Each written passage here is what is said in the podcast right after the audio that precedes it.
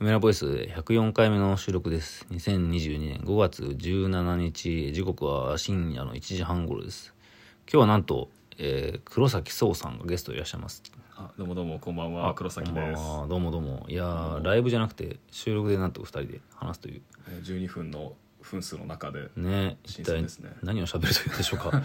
まあ、あの、大宮にね、あの、遊びに来てくれていて、はいで、まあ、今日はあの、まあ、いつも話しているコットリンク君と、まああと中風新宿も来てくれて、まあ、僕のアトリエで、まあ、遊んだいりや、楽しい時間でしねた、ラーメン食ったりうんなんかチルアウトしましたチルアウトしました完全にチルアウト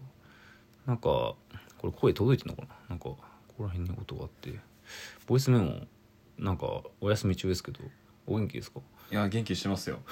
あのでいろんな人に心配してもらってねねえあの回で止まってるのやばいでしょなん か黒崎さんボイスメモあの知ってる人はねもちろん聞いてると思うんですけど最後の回が本当に世界の終わりみたいな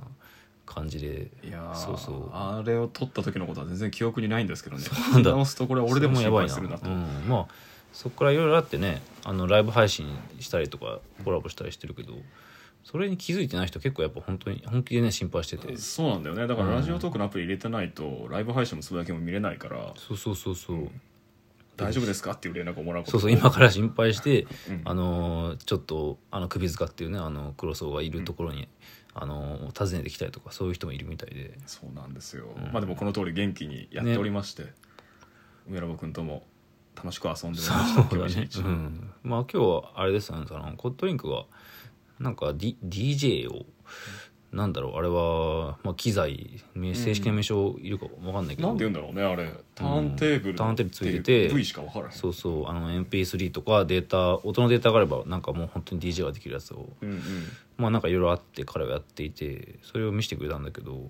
そう妹とのすごかっ話たにね花が咲いてそうそうれは最近 DJ やってんだってので見せてもらってかめっちゃかっこよかったねっこよかったし、うん楽しいねそうまず欲しくなってしまったあとその DJ の音のまあ切り替えとかそういう操作と、まあ、なんか彼の創作創作と絵の描く楽しい感じが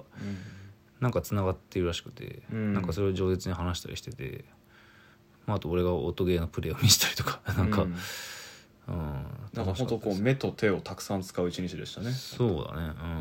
いやでも面白いなあのターンテーブル回してギュッギュッギュッギュッしてるってところしか知らないもんでうんはいはいはあの DJ セットのさあのつまみをいつまみをいろいろいねじったりとなんか音の速さを変えたりとか、まあ、あとホットキーでなんかこの曲のここまでもうそのボタンを押すだけでいくみたいなやつをねまあなんか本当に最近勉強したみたいな感じのこと言ってたけどうんすごい手慣れてる感じで、まあ、当然我々何もそういうの知らないというか技術がゼロだからうんなんか魔法みたいに見えるんですよねもうなんかシュシュッとこそううそうでしかもあの生ものでさこうほとんど聴覚的にまあ聴覚的なもんだから全部時間的につながってる一体のものをうんリアルタイムであんな中音域高音域低音域に分割して分解して重ね合わせて一つながりのものに偽装するっていう本当なんか色の重ね合わせとかね味の重ね合わせと似たものを感じましたね。なんか、まあ、多分こういうのってそれこそなんか大学生の時とかにさ、なんか DJ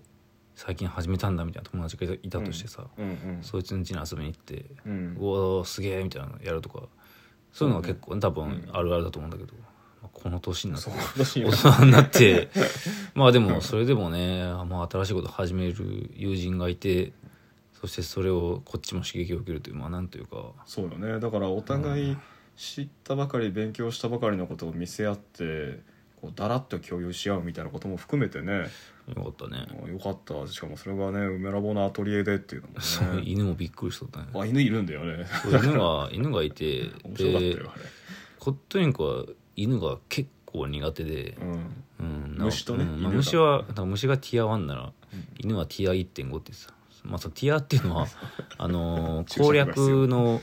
あのゲームの攻略のウィキペディアとかで、うんあとまあエーペックスとかでその今一番こう強いキャラクターとかうんうん役職とか武器のことをあのー、まあ、ティア1っていうんですよね、うんで本当にもう環境自体を操作するのはティア0ってうん言われたりしててあティアゼロってティアゼロある、ううんん、なんかヘブ版でいうと「ヘブンズ・バーンゼレット」って僕がやってる前田純原作前田純のから脚本のやつだとあのなんかティアゼロっていうのはもう2つ、うんあの完全に決まっていて、うんうんでそれからティア1ティア2って感じだけど、まあ、とにかくコットニクはあの虫がティア1できつい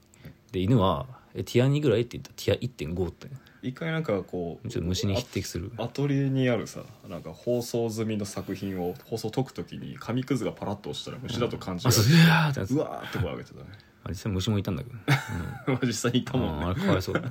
見せないようにしそてうそうそう、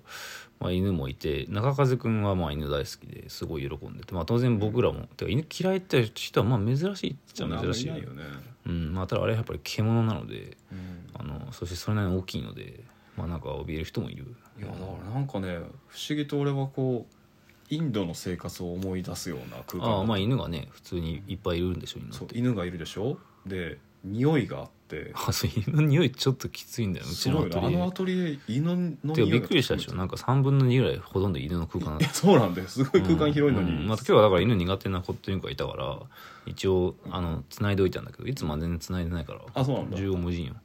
あの走り回ってこれ作品破壊したりとかしないのいやだから一応なんか扉があれあそうあれもあれ面白かったあれはなんか敷居一応うちの手ア作トリりエで敷はき作あってのスペースがそれなりにあるんだけど、うん3分の2ぐらいがあの、うん犬が占拠していて、うんで3分の1を俺がアトリエとして使ってるんですけどその敷居をなんか父があの作ってくるのあの扉をああ父手作りなんだそうなんかそういう日曜大学的なのはすごい好きで、うんなんか犬入るかもしれないから作っといたよみたいな感じああれれがはなないいととあんなん突破できるんじゃないのいや実際の犬だったら結構なんかねこっから先は来ちゃいけませんよみたいな顔してるとあへーなんかつつましい顔してなんかこちら見て一応入ってこないけど賢そうな子だったなまあ人も人見知り全くしないでしょキューちゃんでしょガーってそうキューちゃんガーってくるもんね、うん、めっちゃ人まあ懐っこかったわ、もちろん全然俺も好きなんだけどただまあやっぱ匂いとねあとすごい噛むしうんうん、なんか最後かそうそう黒酢めっちゃ袖噛まれてたね、ううんんまあそれ楽しい時間過ごしましたボイスメモどうなんですかなんか当てはあるんですかそのまたやるえっと間もなくね再開するつもりでいますよおー予告してよ予告予告まあまあできる範囲でできる範囲で告知がは挟まっちゃうけど、んあの5月29日にどうやら発刊する予定の「えっとね、生活の批評誌」っていうこう京都であのそういう名前の批評誌を連続で作ってるどおー同人誌やってる人がいてでその人の作った最新号の第5号に「ナンバリング号147」っていうタイトルで原稿寄稿してるんですよ。おーあもうそこまで行っちゃっていいんだあもうそれはもう全然言っちゃっていいえーあのライブ配信で話してましたよねそうそうそう書いてるって、まずあのまさに編集に取り立てられてる様もそうそうそ出てくうるリアルタイムのあの原稿がちょうどその文字数が3600から4200のぐらいの字数でっていうふうに約束してて、まあうんうん、これ何の字数だろうと思ったら自分がボイスメモで発語してる文字数っていうか、まあ、タイトルの意味そのまんまああーだじゃなあとこれだとこれだとだから音声入力で、えっと12分分そのあんま喋ったっていう名前内容のものができるんだけど、まあ、そのこう文章にちょっと仕掛けがしてあって。うんなんか考えてることを喋るって一体とかで喋ったことを後で編集するって一体みたいなことを考え直すっていう文章で、おーまあ、それと合わせた内容の同じくナンバリング147のラジオトークを近々収録する予定なんであの出た文章と一緒にこう読んだり聞いたりそれぞれしてもらえるとすごい面白くなってるように仕掛けてるつもりです。リリースじゃんもう新婦リリースばりのあそうね気合の入り方あそうだねそれぐらいは準備しないとさすがにやば 復活感出ないかなと思っ大て。きいんだなやっぱりラジオトークっていうのは黒さんの中いでや思い入れ強いからね大好きだからラジオトーク。まあそう梅ラボがね、いはいだからいつの間にか100回も超えててそうなんだよなんかこんなに続けてくれると思わなくてい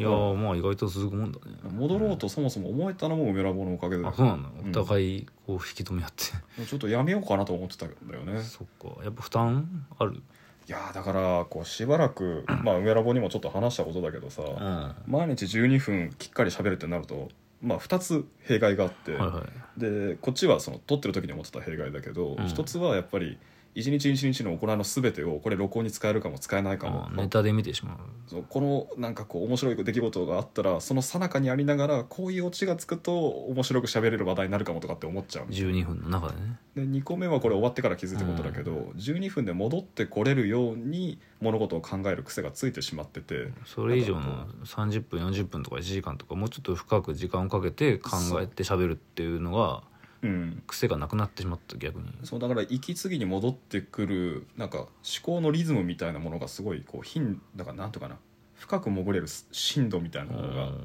浅くなっちゃったいやだから逆に言うと毎回それぐらい深くやれ12分でやろうとしすぎていたんじゃないのまあそれはそう気張りすぎてたね、うんだかうらん12分で話す適当な感じでもいいと思うけどね俺なんかそうでそれについてうもんちゃんと原稿で書いたから、はあなるほどよくできてる告知が楽しみですねそれは うん、頑張りました、はあまああと2分だけなんですけどなんかこれいつもはさ iPhone に向かって一人で喋ってるから目線を気にする必要ないんだけどでもやっぱり2人で話してると当然そうね人を目線がねそうそうまああ話してる相手の方を見る気持ちと、iPhone の方を見る気持ちがつまりその喋ってる方向としては一応 iPhone のマイクを意識する必要はあるんだけど、でも人のことも見なきゃいけないみたいな感じで、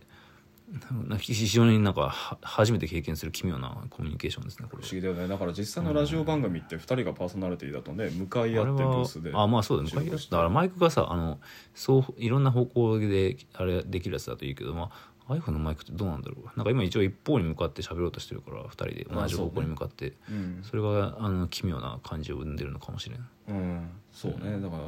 2人で同じ方向を見て喋るで時々向き合わなきゃいけないっていう位置がちょっとあれだかもしれ ない向かいで向かい合ってえ iPhone を真ん中に置いてそれって成立するのかなどうなんだろいやーでもなんか懐かしいわこの残りタイマーにらみながらうでしょああと懐かしい50秒ああなーって40いう秒感じみたいな